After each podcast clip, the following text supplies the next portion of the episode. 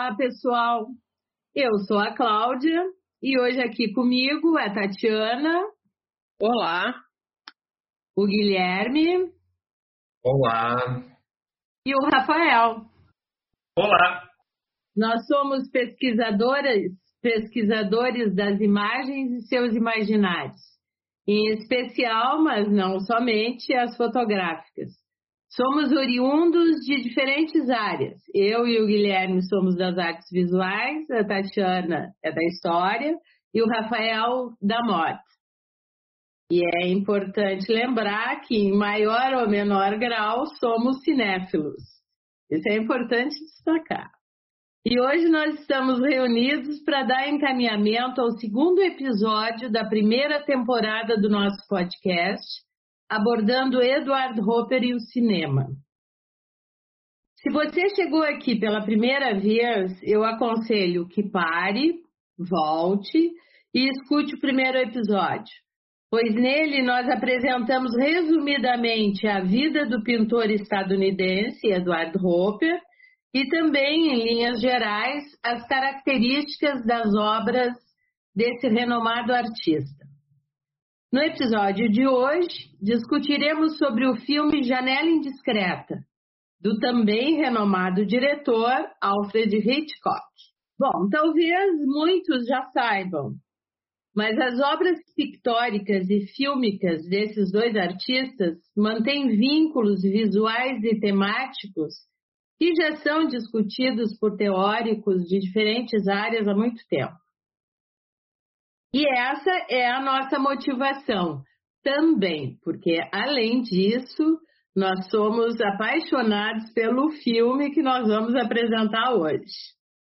Ambos os artistas abordam questões pertinentes à vida moderna e elaboram potentes metáforas visuais que nos ajudam a refletir, inclusive, sobre a nossa contemporaneidade em especial, nos ajudam a melhor entender sobre os caminhos trilhados pelas sociedades ocidentais que desaguaram no atual caos contemporâneo.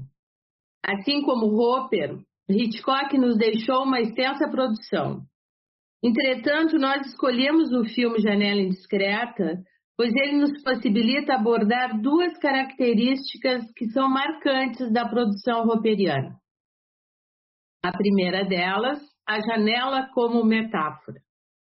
Em Hopper, as janelas nos remetem à solidão, ao recolhimento. Quando vistas de dentro para fora, elas podem sugerir opressão com relação ao mundo exterior. Quando vistas por fora, elas podem indicar a impossibilidade de penetrar, assim como uma situação de impedimento. E isso, para muitas pessoas hoje, ou seja, o fato de fixar o olhar em alguma janela de sua casa, talvez seja uma constante. Eu, particularmente, tenho visto a janela como uma fronteira. Algo que me avisa que lá fora o coronavírus ronda, como um prenúncio da morte iminente. Essas não são reflexões agradáveis, mas são sugeridas por um tempo pandêmico. E não custa aqui lembrar: cuidem-se uns aos outros, usem máscara, álcool gel, lavem as mãos e, na medida do possível, respeitem o afastamento social. Isso é fundamental nesse momento que nós estamos vivendo. Mas voltando à Roper. A outra característica que nós enfatizaremos hoje é o olhar voyeur, ou seja, aquele olhar que invade a intimidade da vida privada sem ser percebido. Quando eu revi o filme para preparação do episódio, o primeiro quadro do Hopper que me vem à mente é Night Windows, de 1928 tem uh, comentaristas, né, autores que citam duas, dois outros quadros de Hopper relacionados ao filme Janela Indiscreta, que seria Apartment Houses e Room in New York. Mas para mim ainda o Night Windows é, o que eu acho que faz a relação mais direta. E de um ponto de vista superior, nós vemos através da janela um corpo feminino que ele é visto do pescoço para baixo e ele está levemente curvado. Já no filme Janela Indiscreta, do Hitchcock, nós temos a personagem Miss Dorso, a bailarina, que ela, numa cena, ela se inclina para pegar algo na geladeira e fica com a bunda virada para a janela. Uma posição muito semelhante à posição da personagem uh, do quadro do Hopper. E ambas não percebem que estão sendo vistas e que têm a sua privacidade invadida. Então, eu acho que esse quadro é emblemático dessa questão que Hopper explora muito do olhar voyeur e que está muito claro no filme do Hitchcock. E sempre que eu via esse quadro, eu pensava na possibilidade do Hopper estar num edifício próximo, vendo aquela cena. Entretanto, durante as pesquisas para o episódio, a Tatiana descobriu uma referência ao fato de que Hopper costumava se deslocar por Nova York utilizando o trem aéreo, o trem elevado. E aí fui, fomos ver sobre isso.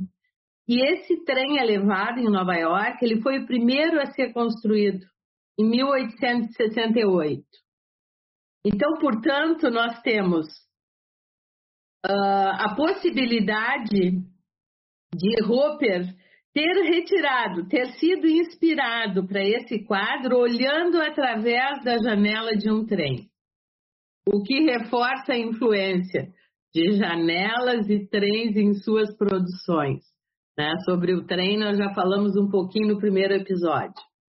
Mas além dessas duas características principais que nós vamos discutir sobre elas ao longo do episódio, nós não podemos esquecer que ambos são narradores da vida urbana e são encantados pela geometria da paisagem nova-iorquina.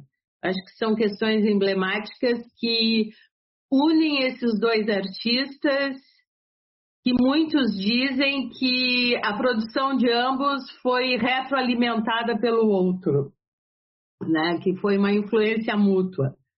Bom, feita essa introdução, assim como acontece durante a apresentação dos créditos do filme, eu levanto as cortinas para que a Tatiana nos ajude a conhecer um pouco mais sobre Janela Indiscreta e Hitchcock, encaminhando depois as discussões para os demais. Então, o, o Hitchcock, ele era um ele era britânico, ele nasceu em Londres em 1899 e morreu em 1980. O, a carreira do Hitchcock, ela começou nos anos 20 e o primeiro crédito dele é um filme inacabado, de 1922, chamado Number 13. Então, o primeiro filme que ele terminou é o The Pleasure Garden, de 1925. Uh, ah, alguns outros dados assim da filmografia, que é uma filmografia extensa. O primeiro filme falado dele é o Chantagem e Confissão, de 1929. O primeiro filme que ele fez nos Estados Unidos é o Rebeca, Mulher Inesquecível, de 1940. E lembrando né, que vai ganhar agora um, um remake pela Netflix. Ainda não sabemos se, se é um, mais um remake desnecessário, mas fica para uma próxima essa conversa. E o último é o Trama Macabra, de 1976. O filme que a gente vai discutir, então, é de 1954, Janela Indiscreta, ele foi indicado a quatro Oscars: direção, roteiro, fotografia e som. O Hitchcock, ao longo da carreira, ele foi indicado a cinco Oscars, mas ele nunca ganhou. E na ocasião, né, para o filme Janela Indiscreta, ele perdeu o Oscar de direção para o Elia Kazan, que estava concorrendo com o Sindicato de Ladrões. O roteiro é um roteiro adaptado pelo John Michael Hayes, que trabalhou com Hitchcock quatro vezes é, baseado num conto do Cornel Woolrich de 1942. Em relação ao elenco, nós temos muitos nomes conhecidos aí né, desse período de, de Hollywood, começando pelo protagonista, o James Stewart, que interpreta o fotógrafo Jeffries, que trabalhou com o Hitchcock quatro vezes, primeiramente no filme Festim Diabólico, de 48, O Janela Indiscreta, O Homem que Sabia Demais, de 56 e Um Corpo que Cai, de 1958. Como par romântico, temos aí a, a Grace Kelly, que interpreta a Lisa Fremont, e a Grace Kelly, ela teve a sua breve carreira na década de 50, antes né, de se tornar a princesa de Mônaco, e ela trabalhou com Hitchcock em três filmes: O Disque M para Matar, que é no mesmo ano de Janela Indiscreta, e O Ladrão de Casacas, de 1955. Como o vilão do filme, né, que é o, o assassino, é interpretado pelo Raymond Burr, que é o nome dele no filme é Lars Thorwald. Temos a figura de um policial, que é amigo do, do personagem fotógrafo, interpretado por Wendell Corey. E na minha opinião, a melhor personagem do filme, interpretada pela Thelma Ritter, que é a Estela, enfermeira, que ela, ela traz um efeito cômico que a gente vê muito presente nos filmes do, do Hitchcock. E, claro, um humor do Hitchcock, né? Um humor muito peculiar. E eu gosto muito dessa personagem. E por último, acho que vale ressaltar que, uh, que será uma, uma, uma figura de, de discussão no nosso podcast, que é aí a figura da Edith Head, que é a figurinista, né? E será bastante importante aqui na, na, na nossa conversa. E trabalhou com Hitchcock em inúmeras ocasiões, vencedora de oito Oscars, né? Então, isso aí, pro final, mais para o final do podcast, a gente, ela vai se tornar tema da nossa, da nossa discussão. Uh, em relação à história, então, a premissa do filme ela é simples, assim como alguns outros filmes do Hitchcock. Mas a questão toda vai ser como ele vai nos contar essa história. Então, ele é um fotógrafo que está com a perna quebrada há seis semanas e, por tédio, ele começa a vigiar os seus vizinhos pela sua janela do apartamento até suspeitar que um deles assassinou a sua esposa. Então, eu acho eu vou trazer uma, uma citação do Hitchcock quando ele é entrevistado pelo Truffaut numa entrevista que foi ocorreu na década de 60 e que resultou num livro de entrevistas, dessas entrevistas, uh, Hitchcock Truffaut é o nome do livro. E ele, e ele diz o seguinte: Sempre me esforço em procurar primeiro a maneira cinematográfica de contar uma história, pela sucessão dos planos e pelos fragmentos de filmes postos entre eles. O Hitchcock, então, ele utilizava meios visuais para transmitir ideias e sentimentos e também criar suspense, né? E a gente pode ver muito isso uh, já na primeira cena, quando ele nos fala quem é esse personagem, quem é esse protagonista, apenas uh, colocando a, a câmera no apartamento, apresentando objetos que já vão nos contando quem é essa figura inclusive até mostrando uma, uma, uma revista com a capa da com a namorada de, dele né, na capa e também o motivo pelo qual ele, ele está de ele está com a perna quebrada. Então esses elementos são importantes. E um outro elemento que eu acho uh, fundamental não só na obra do Hitchcock, mas nesse filme em especial eu acho que é um dos destaques do filme, que é a questão da montagem e como ele vai utilizar a montagem para nos falar do ponto de vista. Então, o Hitchcock tem um outro elemento também, que é o uso da câmera subjetiva, que está muito presente em vários filmes, e ele já nos coloca aí como participante dessas das, das ações desses personagens, no momento que ele coloca essa câmera subjetiva. E nesse filme, ela é, tá praticamente o tempo inteiro. E também ele vai nos tornar voyeur junto com esse protagonista o que é um elemento bem, bem interessante, né? Eu acho uma questão que está muito presente nessa construção aí do ponto de vista que, e, e utilizando a montagem também é como ele e está o filme inteiro a gente percebe isso. O Hitchcock ele foca no James Stewart olhando, corta para a gente ver o, pra, o que, que ele está olhando e corta de novo de volta para o James Stewart para a gente ver a reação desse personagem.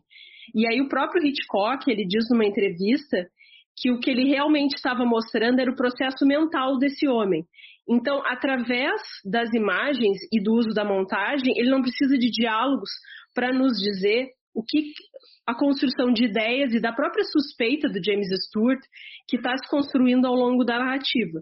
E ele não precisa de diálogos para nos dizer isso, e, e, que é um dos elementos mais legais do filme, que eu acho. E ao longo dessa história, então ele vai unindo essas provas, segundo né, o próprio personagem, e contaminando outros personagens em volta, que é o caso da Estela e da Lisa, né? Acho que um fato uh, interessante de mencionar é que o set do Janela Indiscreta ele foi completamente construído.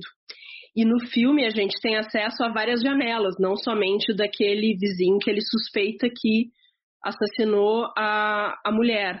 Então a gente pode observar, observar aí fragmentos da vida de várias pessoas. E segundo um, um documentário que eu assisti sobre o filme, no conto original, esses elementos não tinham, era apenas a história desse homem que olhava pela janela e o vizinho que matava a esposa. Inclusive o romance também não, não tem no conto. Então são todos esses elementos que são novos no roteiro e enfim, em como o, o Hitchcock depois vai apresentar isso visualmente. O Janela Indiscreta, ele teve um remake em 1998, em que o ator Christopher Reeve interpretou o protagonista. Foi um remake para TV. Eu não assisti, mas aí eu vou passar a bola para Cláudia, que eu sei que ela assistiu. Eu não tive tempo, confesso, para rever né, essa refilmagem, uh, pra, no caso, para o podcast. Mas li sobre a refilmagem e aquilo que eu me lembro do filme, né, as impressões que eu tive. Uh, o Christopher Reeve foi o ator que fez o personagem do Super-Homem. Então ele tinha todo aquele imaginário né, do homem que voava, super poderoso, e ele sofreu um acidente andando a cavalo e ficou tetraplégico.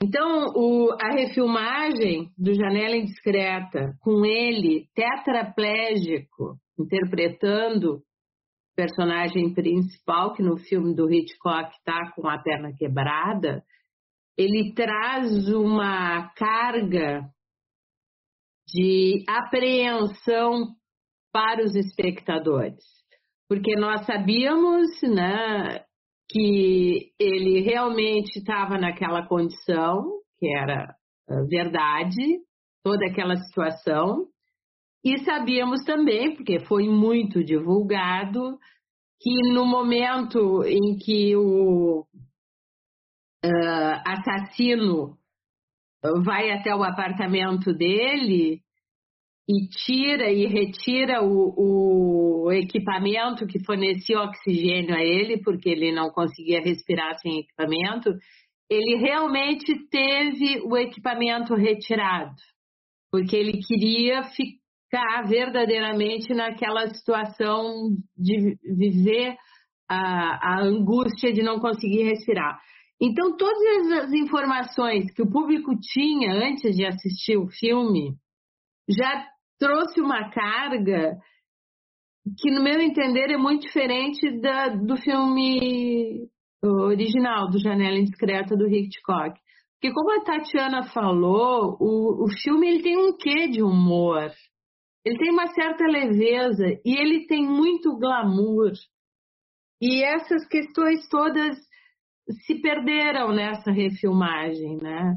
Eu não tenho uma lembrança negativa do filme, mas eu acho que tem muito a ver dessa relação particular que se acaba estabelecendo com um ator e com a condição física dele, mas as críticas que eu li não são nada favoráveis a essa refilmagem, mas também uh, acho que vale conferir. E eu quero citar aqui duas homenagens em seriados televisivos. Uma foi no seriado CSI New York, que o principal detetive fica com a perna quebrada. Na mesma condição, a história se repete de uma forma muito, muito semelhante ao filme. E o outro foi um episódio de, do seriado Castle, que aí já, é, já tem um toque de humor, porque na realidade não aconteceu nada, era só uma grande brincadeira para manter o personagem do Castle, né, uh, ocupado porque ele estava imobilizado em função de uma perna quebrada. Então acho que vale, né? E outro dia também o Guilherme se lembrou de um outro Pretty Little Liars é o nome da série. Se eu não me engano, o episódio está na quinta temporada, onde eles recriam também de uma forma muito similar à, à história do filme. Tem inclusive o personagem com a perna quebrada e eles vão investigar uh, um, uma cena na casa da protagonista, da personagem principal da série. É, e a, e a série do Pretty Little Liars, ela tem o, o, o voyeurismo como não, não sei se dá para dizer tema, mas é um dos temas, né? Então tem várias referências aí ao, ao Janela Indiscreta, inclusive um dos bares se chama Rare Window, né? Só para finalizar mesmo essa primeira parte, eu gostaria de falar um pouco sobre essa relação do Hitchcock e do Hopper, que ela vai além do filme, do Janela Indiscreta, e também além desse interesse do voyeurismo, né? Uh, os dois filmes que normalmente são mencionados é o Janela Indiscreta e o Psicose, principalmente, mas existem outros que a gente pode pensar nessa relação. No caso do Psicose, além do elemento do voyeurismo que está presente, principalmente aí na figura do Norman Bates, né? A gente tem uma inspiração da mansão Bates num quadro do Hopper, que é o House by the Railroad, de 1929. E o Hopper ele vai, vai representado ao longo das pinturas dele muitas casas em, nesses ambientes, uh, nessas paisagens isoladas. E me pareceu que o Hitchcock ele acaba utilizando isso até como uma forma de ampliar o próprio isolamento aí do, do Norman Bates e também como um perigo que ele representava, né? Porque era aquela casa cercada daqueles mistérios. Então eu acho bem interessante essa referência. Outros filmes que a gente pode pensar é Um Corpo que Cai, A Sombra de uma Dúvida, uh, Marnie, e, e um outro elemento, a questão da arquitetura, porque o Hopper tem um interesse muito forte na arquitetura da cidade, e a gente vai ver isso no, nos filmes do Hitchcock, né? Muitos planos acima da cidade mostrando os, os telhados, né?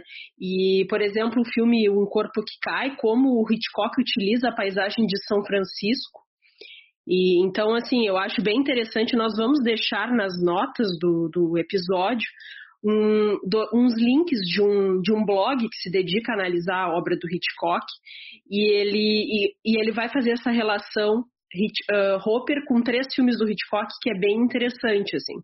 No caso do Marnie, eu acho legal a maneira também como ele traz alguns enquadramentos que lembram obras do Hopper no meu, na minha leitura e também algumas cenas num, num escritório que a maneira como ele enquadra a personagem me, me remete também a quadros do Hopper. Mas especificamente ao Janela Indiscreta, eu gostaria de pensar assim com a, a, Olivia Lang, é uma autora bem interessante que eu descobri esse ano, e ela tem um livro chamado A Cidade Solitária, e ela dedica um capítulo ao Hopper. E ela vai dizer o seguinte, né? que o, o Janela Indiscreta ele vai refletir uma experiência típica da cidade, que também está presente no Hopper, que é o modo como, mesmo dentro de casa, você está à mercê do olhar de um estranho. Então, são aqueles atos privados que não são feitos para os outros assistirem, mas que talvez alguém esteja assistindo, né? Que é o que a Cláudia mencionou né? no, no início do, do episódio, aí, com todos os que são observados pelo protagonista. E segundo a autora, aí cito, né? As cenas urbanas de Hopper também replicam uma das experiências centrais de estar solitário, o modo como um sentimento de separação, de estar isolado ou cercado, combina com um sentido de exposição quase insuportável. E eu acho que não tem como pensar na, no próprio cenário de Janela Indiscreta, e pensando também que ele foi um cenário construído e como ele exacerba essa, essa relação, essa tensão aí do estar isolado, mas estar em exposição ao mesmo tempo, né? E aí unido à questão do voyeurismo. Eu gostaria de destacar uma fala que tem no filme, quando o personagem diz: as pessoas deveriam sair de casa e olhar para dentro. Eu acho essa fala muito emblemática desse chamado autorreflexão, né? Quer dizer, ele naquela condição de voyeur se dá conta do quão superficial muitas vezes as pessoas levam a sua própria vida. Né? O que é até uma reflexão que caberia ao personagem principal, né? Mas eu acho aqui, chamando o Rafael para conversa, tem essa característica do filme que muito me encanta, que é a questão do glamour né, da personagem. A figura da personagem, da Lisa, que vai ser então representada pela uh, Grace Kelly, uma ideia de glamour de sofisticação. Ela surge no filme como uma visão, uma aparição, numa cena em que ele está dormindo e ele é acordado por ela beijando ele. E ela é uma socialite, então é uma figura urbana que representa exatamente através da sua roupa esse glamour próprio da cidade. E uma das primeiras falas é quando o, o personagem, o Jeffrey, diz, diz uh, Lisa Fremont nunca repete vestidos e ela, a, a, a Lisa, né, representada pela, pela Grace Kelly, diz que é o que todos esperam dela.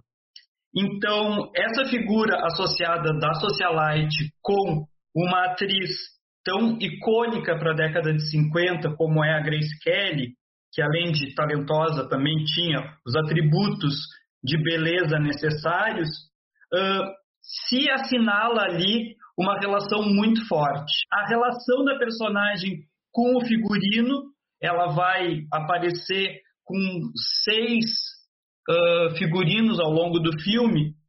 Uh, obviamente, ela nunca repete nenhum figurino. E, e a própria relação da personagem com a moda. Ela é uma socialite que faz algumas citações na sua na, na, na, no seu começo do filme, onde ela fala do vestido que ela está usando, que é um vestido preto e branco muito icônico para o cinema e para a história do figurino também. E é uma silhueta muito típica da década de 50, que vem lá do final dos anos 40 com, com o surgimento de uma nova, nova imagem feminina, que é criada pelo Dior. Então, a representação da, da personagem, ela se embasa na hiperfeminilidade. A, a figura da, da, Lisa, ela é exatamente o hiperfeminino, né, elevado à enésima potência. E isso vai se associando a várias questões, né? Essa silhueta da década de 50, a maquiagem impecável, o cabelo penteado perfeitamente, as pérolas que ela praticamente utiliza todo o filme, conforme o figurino, e essa é a primeira impressão.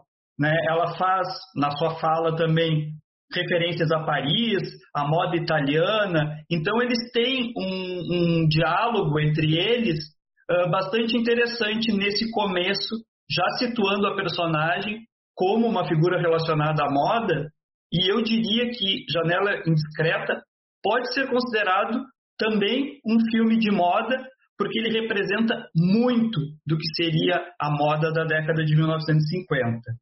E aí, no decorrer da trama, né, ela vai surgindo, ela aparece depois com um vestido preto muito esvoaçante, com alguma transparência, as pérolas, e aí esse vestido preto, ele me parece um, um, um meio que, que, a, que a figurinista utilizou para dar uma certa seriedade, porque é quando a Lisa se interessa pela trama dentro da trama.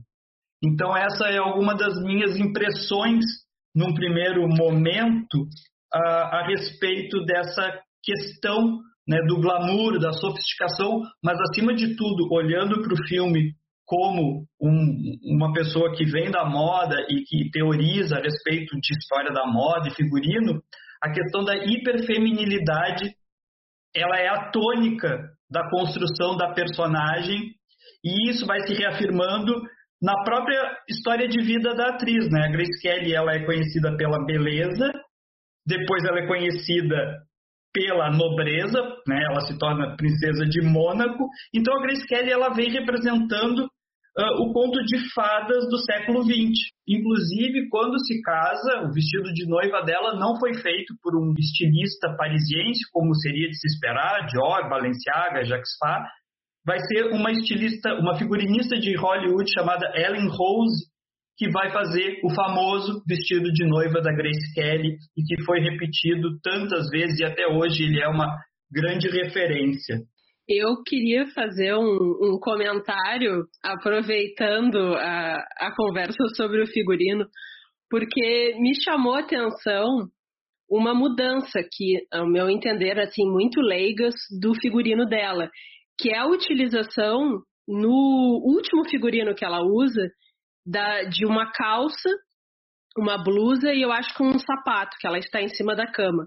E aí eu fiquei pensando em toda a construção da personagem e como ao longo do filme é, o personagem, o protagonista, ele se mostra completamente desinteressado pela namorada. Inclusive ele ele não quer casar com ela, ele diz que não quer casar, que talvez ele termine o relacionamento.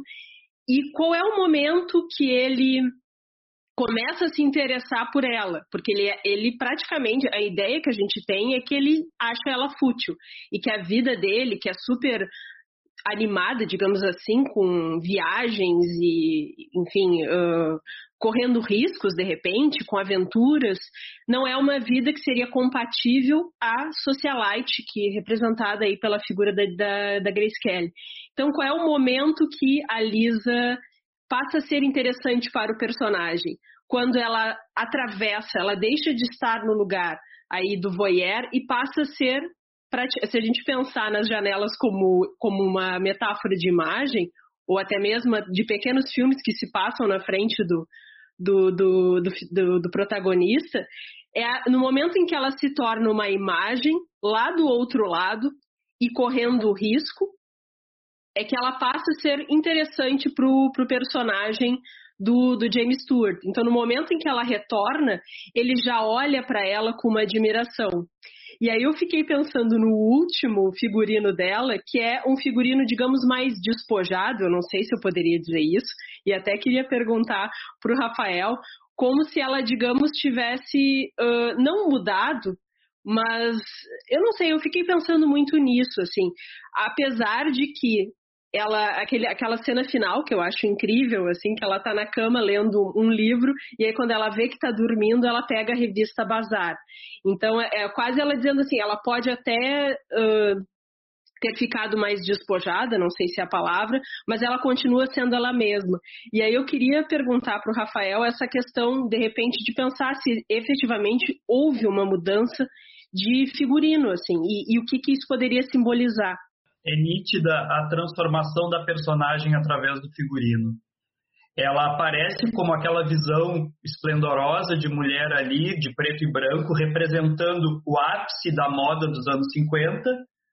Ela vai depois aparecer com um vestido preto, que eu digo assim, tipo, é quando o Hitchcock talvez tenha uh, situado ela como uma personagem no ar, né, quando ela começa a se interessar pela trama dentro da trama, mas ainda não tem o interesse dele, ele se mostra sempre muito desinteressado dela, e eles têm muitos embates, né, sobre os mundos diferentes. E o último figurino, que é quando ela está de jeans, com uma camisa vermelha, usando mocassim, desaparece totalmente o glamour. Ou seja, houve uma concessão da parte dela em se vestir de uma outra maneira, que estivesse mais de acordo com esse trato, com esse arranjo que a relação dos dois uh, estabeleceu. E aí ela está lendo um livro ali, eu acho que sobre uma expedição ao Himalaia, e quando ela observa que ele dormiu, né, ela troca o, o, livro do, da expedição sobre o Himalaia por uma revista também bastante importante para a moda, que é a Bazar. Então tem claramente uma intenção da figurinista, da Edith Head, e provavelmente do diretor também, em traçar, né, fazer uma trajetória da personagem, né, desde o começo do filme até o fim, através do figurino. Isso, de fato, para mim também é evidente. Uh, e eu acho que uma das questões interessantes, um ponto alto, né, quando eu volto a falar da, da hiperfeminilidade, é quando tem a cena né, que ela tira de dentro de uma, de uma valise, de uma bolsa. Inclusive, eu acho que até ela cita a, a marca da bolsa, é uma marca bem exclusiva, não é Hermes, é uma coisa como Mark Cross, se não me engano. Uh, ela tira de dentro dessa valise, né, numa uma camisola esplendorosa com um penhoar super uh, glamuroso e uns chinelinhos de cetim.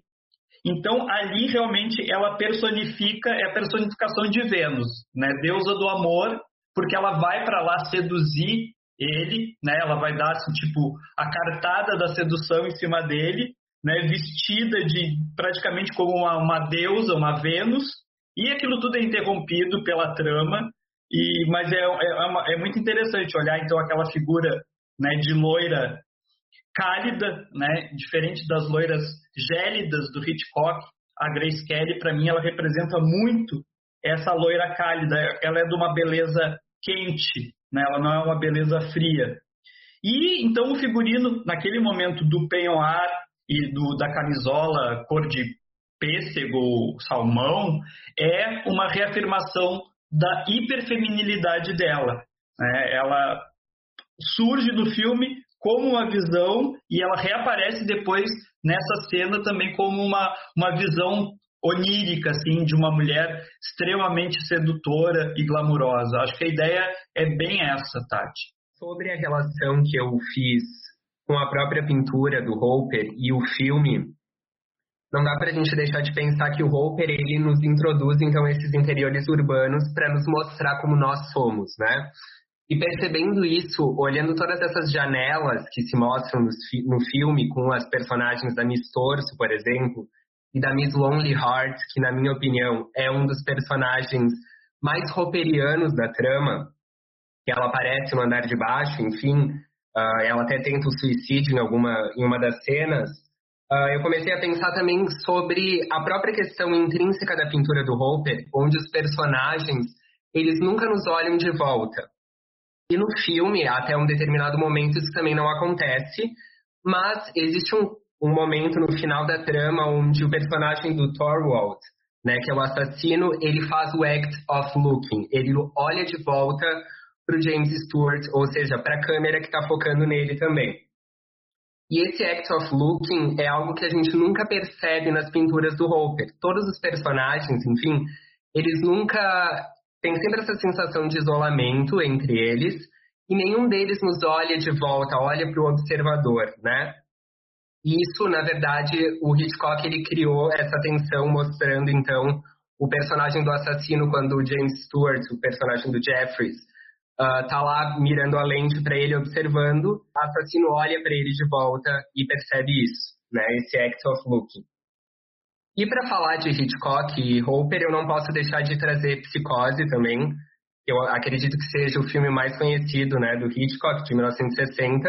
Em Psicose, há, uh, existem várias referências, enfim, ao Hopper, tanto na cena inicial uh, da, da montagem do filme, quando aparece uma cidade, ela faz uma referência clara à pintura The City, uh, de 1927, do artista, que representa também a cidade de Phoenix.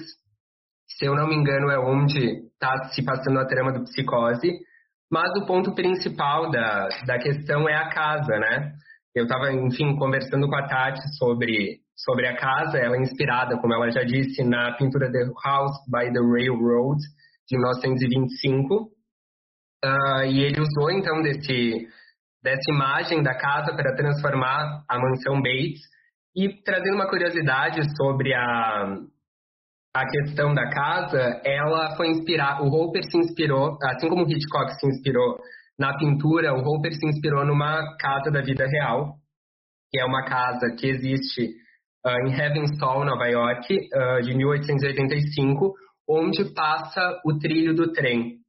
Uh, então o Hopper provavelmente foi até lá, viu essa casa, então retratou ela na, na pintura, né, The House by Railroad. E o trem, enfim, como a gente já comentou aqui, comentou no primeiro episódio, ele é um símbolo muito emblemático na pintura do Hopper, porque ele traz esse paradigma da, dos trilhos como o progresso, né? A, os trilhos, a modernidade chegando interrompendo esse passado bucólico. Reitero essa ideia do Guilherme sobre a Miss Lonely, Lonely Heart ser a personagem mais hopperiana, exatamente pelo vestido verde, né? Porque é uma cor que, que remete ao Hopper e pelo, pela representação que a cor verde tem, que é a cor né, que significa a, a esperança. E a Miss Lonely Heart ela é uma pessoa solitária e, obviamente, como uma pessoa solitária, ela certamente é uma mulher esperançosa. Como a gente consegue observar no, no filme, ela tem grandes esperanças, né, uh, em relação à sua vida. E eu acho que também é a personagem que mais me toca no filme. Uh, e essa questão do verde, que acaba sendo o figurino que marca a, a, a Miss Lonely Heart, é, é a cor, né? Por exemplo, tem um outro filme fazer uma referência, que é o Grandes Esperanças, que é na versão de 1998. A Anne Bancroft, a atriz, ela faz uma personagem inspirada na Miss Havisham, que na verdade nesse filme de 98 ela passa a chamar uh, Miss Dinsmore, e que é a noiva abandonada no altar, que está presa no dia do seu casamento há 50 anos, e tudo no entorno dela é verde, e ela utiliza sempre o verde, fazendo esse mote com a ideia da, da grande esperança que a cor verde representa. E obviamente que no, no filme, eu acho que aquele verde ele não é somente uma escolha uh, estética da figurinista, aquele verde ali, ele vem dizer outras coisas também. Aproveitando a fala do Rafael, porque eu também acho que essa personagem é a, a mais rouperiana, como o Guilherme citou, e também é a personagem que mais me encanta e me comove porque eu vejo nela a personificação da solidão problematizada ao longo das inúmeras telas pintadas pelo Roper.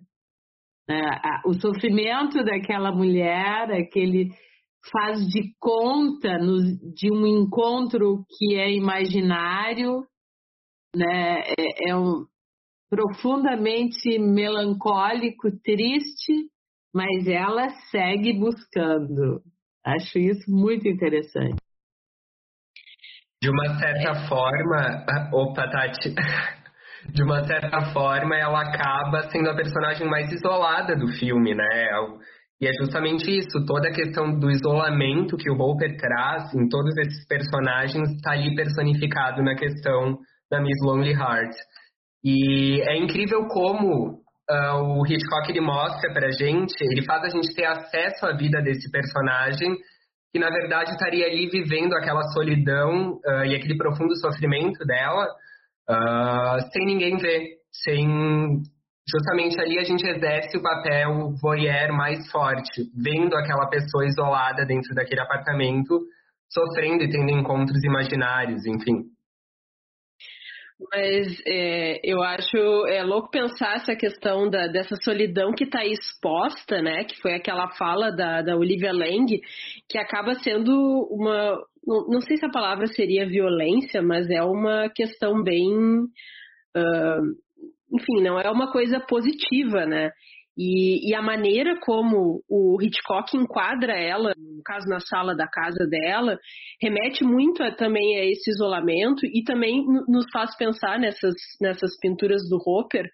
E mais uma, um outro elemento que eu acho interessante é como ele, é, apesar de cada um estar em seu apartamento, como ele relaciona essas vidas, né? E no caso da Miss Lonely Heart, é, é, a questão, por exemplo, da música, né? Tem uma música que está sendo composta ao longo da história, que é aí porque tem um personagem que é pianista. E essa música vai tocar a personagem da Lisa, porque ela menciona, né? Ela, ela diz que a música é muito bonita e que é um personagem também que tem momentos que está sozinho, às vezes ele chega bêbado. E vai ser essa música que vai, eh, digamos, fazer ela desistir naquele momento em que, ela, em que eles acham que ela vai se matar. E aí é, eles estão olhando, quase chamando a polícia. Ela tá com as pílulas e ela começa a escutar a música e aquilo toca ela de uma maneira tão, tão forte assim que ela para para escutar. E eu acho interessante isso, como apesar desse isolamento todo, esses personagens eles vão se conectando, né? E até aí, até o momento que, que todos saem para a janela, que eu acho para mim uma das cenas, não sei se é a minha cena preferida do filme, que é também quando a câmera sai do apartamento, que é no momento em que o assassino mata o cachorro, porque o cachorro está vasculhando ali o, o jardim. E a câmera sai do. Porque aí a gente ouve o grito da, da dona do cachorro. E ela começa a falar com os vizinhos. E é esse momento em que eles se comunicam de uma maneira mais direta. Eu acho essa cena incrível, também por causa de como ele utiliza a montagem para mostrar todas as pessoas saindo do apartamento e querendo saber o que está acontecendo o que que, né, tá, tá movendo esse, essa pessoa a gritar com os vizinhos, né, porque ela começa a xingar os vizinhos, né, quem teria feito algo tão horrível com um bichinho que gosta de todo mundo, e, e aí até, até o momento em que ele mostra a janela do Thorwald, que tá completamente escura, só com a luzinha do cigarro aceso, eu acho aquela cena fantástica, né, então esses são elementos incríveis do, do filme. Eu acho interessante a gente pensar que é a morte que rompe a incomunicabilidade daquelas pessoas. Né? É a tragédia da morte do cachorrinho que vai fazer com que, de uma forma dramática, os personagens se olhem, né? Porque são todos, todos se voltam para o que aconteceu. Acho isso é muito interessante, muito diferente da obra do Hopper, que a incomunicabilidade permanece. É, yeah. e, e, isso, opa, eu só ia comentar que isso se repete na última cena, quando o Jeffrey está correndo risco, né? Porque quando o Torrell passa para o apartamento dele uh, e, e, tenta matar, isso volta a acontecer, porque ele começa a gritar e as pessoas acabam querendo saber o que está acontecendo. Então, é bem isso, a violência acaba sendo o, o motivo em que todos vão para a janela para saber, enfim, o que está né, o que que tá rolando e olhar para o vizinho, né? Desculpa, Guilherme, te cortei. Tudo bem, Tati. Imagina, uh, sobre a questão do isolamento, isso é reforçado também na fala da dona do cachorro quando ela disse que o cachorro, na verdade, era o único personagem que estava de todo mundo e que não tinha problema com ninguém. Isso mostra que, apesar deles viverem ali tão juntos, existiam sempre muitos conflitos que mantinham todos isolados, cada um na sua caixinha, e o cachorro, de certa forma, que acabou sendo assassinado, era o único que gostava realmente de todos ali, dos vizinhos ao redor. Bom, mas eu acho que isso nos leva a pensar, por exemplo, em pessoas que moram em edifícios anos a fio.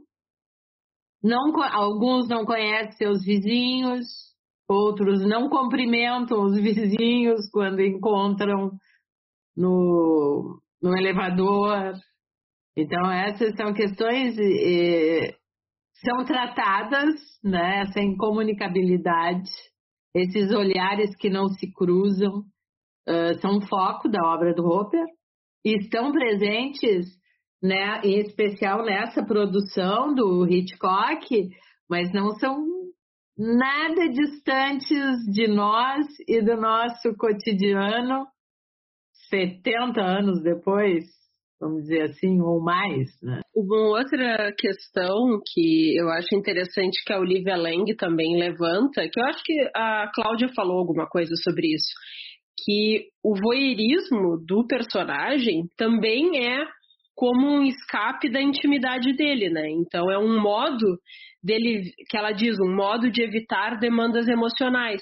Então ele, ele espia o outro, ele critica, o, julga lá o, a vida das pessoas, né? O, o casal que, que a recém casou, a Miss Lonely Heart, ele fica observando a Miss Torso, como também uma forma de não pensar na sua própria vida, que é aquilo até que eu falei e que o Rafael também falou, do desinteresse, eu vou, vou chamar de desinteresse, mas é, chega um ponto bem complicado ali, que ele, ele trata a, os interesses da, da, da, Lisa como algo, uh, não, banal não é a, a, palavra, assim, ele realmente acha aquilo muito fútil e não quer saber, da, não quer saber do que ela tem para contar. Então, é, é interessante isso também, né? Como o ato do voyeurismo fala sobre na real fala mais sobre ele do que de repente sobre né, os outros que estão que ali que de repente estão tocando a sua vida diferente do do Jeffries que está ali no, no, num tédio procurando o, o que fazer e não pensar na sua própria vida e no que ele queria né, estar fazendo, que ele reclama, que ele quer voltar ao trabalho, ele não aguenta mais o gesso. Então eu acho esse um outro ponto interessante. Rafael, que mais que tu podes nos falar pensando, não tendo o filme, claro, como referência, mas pensando no mundo da moda nesse período, porque esse período é o período pós-guerra, né? Então acho que tem a ver também com, com essa com a necessidade de um glamour a mais ou estou enganado? Tem muitas coisas uh, para se pensar a respeito do figurino do filme, apesar dele estar tá basicamente focado na figura da, da Lisa, mas fig o figurino né, no cinema ele se torna icônico. Certos filmes vão ser lembrados uh, exatamente pelo seu figurino. Se reconhece às vezes um, um filme ou um personagem de cinema muito pelo figurino ou por parte desse figurino. E tem uma outra questão bem interessante, que é exatamente a questão de Hollywood versus Paris. Né? Paris, capital da moda desde o século XVIII, né? século XVIII, século XIX, século XX, e Hollywood se coloca a partir dos anos 10, ali, final dos anos 10, década de 20, como uma rival de, de Paris no sentido de difusão de moda, né? As de cinema passam a ser modelos de elegância, modelos de glamour, modelos de bem vestir. Então o que a gente tem? Paris tem a moda uh, no sentido mais puro e Hollywood traz o figurino que acaba se tornando então parte do vestuário das pessoas. As pessoas se vestiam tanto de acordo com a moda parisiense como também um se vestir a partir da moda hollywoodiana. E tem uma questão que é bem interessante, que vai haver uma, uma, uma troca né, uh, entre Paris e Hollywood. Chanel, por exemplo, na década de final da década de 20, início de 30, teve um contrato de um milhão de dólares para ir para Hollywood vestir então aquelas estrelas ainda uh, do cinema mudo. Inclusive, ela até vestiu a Gloria Swanson num filme, acho que em 1931, e disse que nunca mais ia colocar os pés dela em Hollywood. E aí depois ela vai fazer figurino só lá na década de 60 uh, para um filme do Alain Resnais, eu acho que é ano passado, em Mariambá. Givenchy é uma figura icônica também da moda francesa, que vai né, tá sempre atrelado a Audrey Hepburn da mesma maneira que a Edith Head também vai estar atrelada a Audrey Hepburn e ao Givenchy. O Paco Rabanne, depois, nos anos 60, vai trazer o figurino de Barbarella. Então, os figurinistas da Europa, né, tanto italianos e franceses, eles vão trazer para Hollywood também as suas contribuições e os figurinistas de Hollywood também vão contribuir bastante, né, como uh, figuras que assinalam mudanças sociais do século XX, né, desde o cinema mudo até chegar nesse momento do pós-guerra, onde aí eu volto na ideia da hiperfeminilidade, né? porque as mulheres ali nesse período da, da, da Segunda Guerra Mundial tiveram grandes restrições em relação ao vestuário. E aí o Dior vem em 48, lança o New Look, né, que é a linha Coroli, que é aquela saia godê muito ampla e volumosa, uh, o, o, o, torso né, da mulher, uh, o busto muito desenhado, a cintura muito fina. Então é um retorno a um romantismo lá do século XIX, quando as mulheres utilizavam espartilho e tinham as saias muito amplas, e isso marca muito o desenho da década de 1950, digamos que praticamente em todo o Ocidente. Isso que tu falou, Rafael, eu achei muito interessante porque o período aí do, do pós-guerra, ele tem um, tem um elemento de nostalgia. Tu falou a questão do século XIX, né? A esse modelo de feminilidade também. E aí pensar nesse, nessa década de 50 como né, esse, esse momento aí do. Tem também a questão da vida suburbana, que não é o caso da Lisa, né? Mas exatamente nesse modelo de hiperfeminilidade que tu falou, assim, aí me uh, achei bem interessante essa relação com a moda, que eu não tenho conhecimento, mas tem tudo a ver uh, de como o período imaginava um ideal de mulher, né? Bem interessante, assim, bem, bem legal. Pessoal, devido ao adiantado da hora, olha eu aqui controlando, mas também não podemos cansar os nossos ouvintes, né? Então, assim, eu vou pedir para que cada um se despeça, trazendo alguma questão final que queira destacar. E também, como nós combinamos, cada um de nós vai fazer o seu top 5 Hitchcock. Na realidade, eu estou um pouco frustrada, eu confesso. Eu não tive tempo de rever os filmes, né? Filmes que eu já vi há muitos anos. E aí escolhi rever um que eu odiei, sobre o qual eu não falarei, porque não vale a pena. Então eu vou citar aqui o meu top 5 e aí depois eu encaminho a discussão para vocês para os para as considerações finais. Então, eu coloquei em primeiro lugar Festim Diabólico, que é um filme que eu tenho um carinho especial. Segundo lugar, Janela Indiscreta. Depois, Psicose, Os Pássaros e Intriga Internacional. Eu não sei se é primeiro, segundo, terceiro, estão todos numa horizontalidade, porque esses filmes são realmente filmes muito especiais. Top 5 do Hitchcock é, não é muito fácil, mas o filme do meu coração, o filme do coração para mim dele, então aí eu boto em primeiro lugar é Os Pássaros, é um filme que eu sou apaixonada.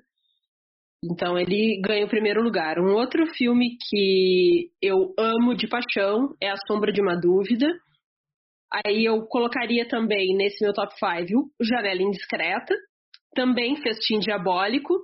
E eu ia colocar o Rebeca, que é um filme que eu gosto muitíssimo, mas ontem eu revi Psicose e aí não deu, assim, não deu espaço. Então eu tive que colocar o Psicose nesse top 5. Mas, né, teriam outros filmes, outros filmes que eu gosto muito dele, mas eu acho que eu fecharia, pelo menos por hoje, o top 5 nesse momento é.